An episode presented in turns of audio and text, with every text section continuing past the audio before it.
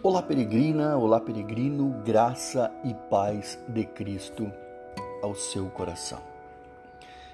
O texto do Evangelho de Jesus, segundo João, capítulo 17, verso 15, diz: Não peço que os tires do mundo, mas que os livre do mal.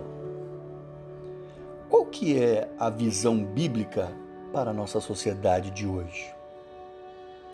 As coisas estão realmente ficando melhor?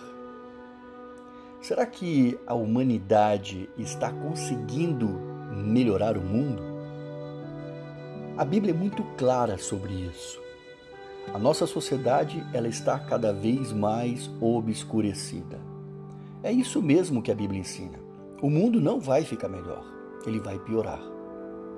Apesar do fato da humanidade ter aumentado seu conhecimento científico, médico, histórico, educacional, psicológico e tecnológico em grau surpreendente, de modo até que temos mudado muito a própria natureza, mas nós temos visto que não temos conseguido melhorar a sociedade. Nossa confiança aumentou, mas a nossa paz de espírito só tem diminuído. Nossas realizações, elas aumentaram, mas o nosso senso de propósito e significado tem desaparecido cada vez mais. Em vez de melhorar a qualidade moral e espiritual de nossas vidas, nossas descobertas e realizações simplesmente têm proporcionado novas formas de nos mostrar o que realmente somos: depravados, pecaminosos e perversos.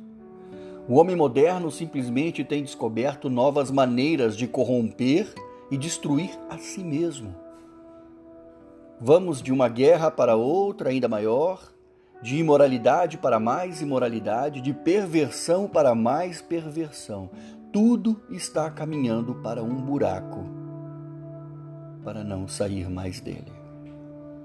Alguns cristãos tentam isolar-se do mundo ao seu redor, mas isso é praticamente impossível. Você não pode remover a si mesmo dos, e seus filhos da sociedade. Pode pelo menos tentar, mas uma coisa você tem que ter certeza: a sociedade ela vai te encontrar.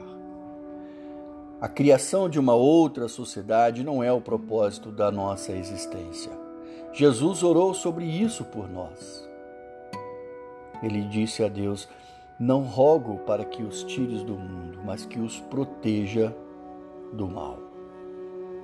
O objetivo dos crentes não é de se isolar, mas é de se infiltrar. Não é de fugir, mas é de invadir. É impactar o mundo atual sem deixar corromper-se por ele e seguindo sempre adiante. Pense sobre isso e que Deus abençoe o seu dia. Do seu amigo e irmão em Cristo Jesus, Marcos, o peregrino cristão.